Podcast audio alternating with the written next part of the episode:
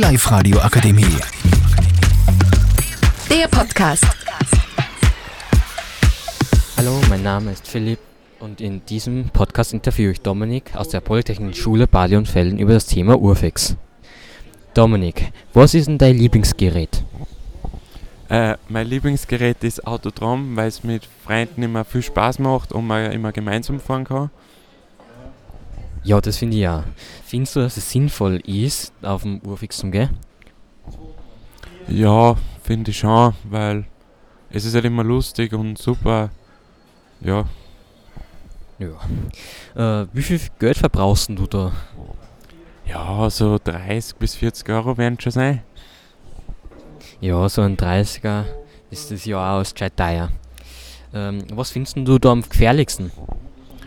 Ja, bei solchen hohen Geräten, äh, bei solchen hohen Geräte da und und wegen einer und falls sie eine Fehlfunktion haben, dass man dann runterfliegt oder so. Ja. Wird er denn dabei auch mal schlecht?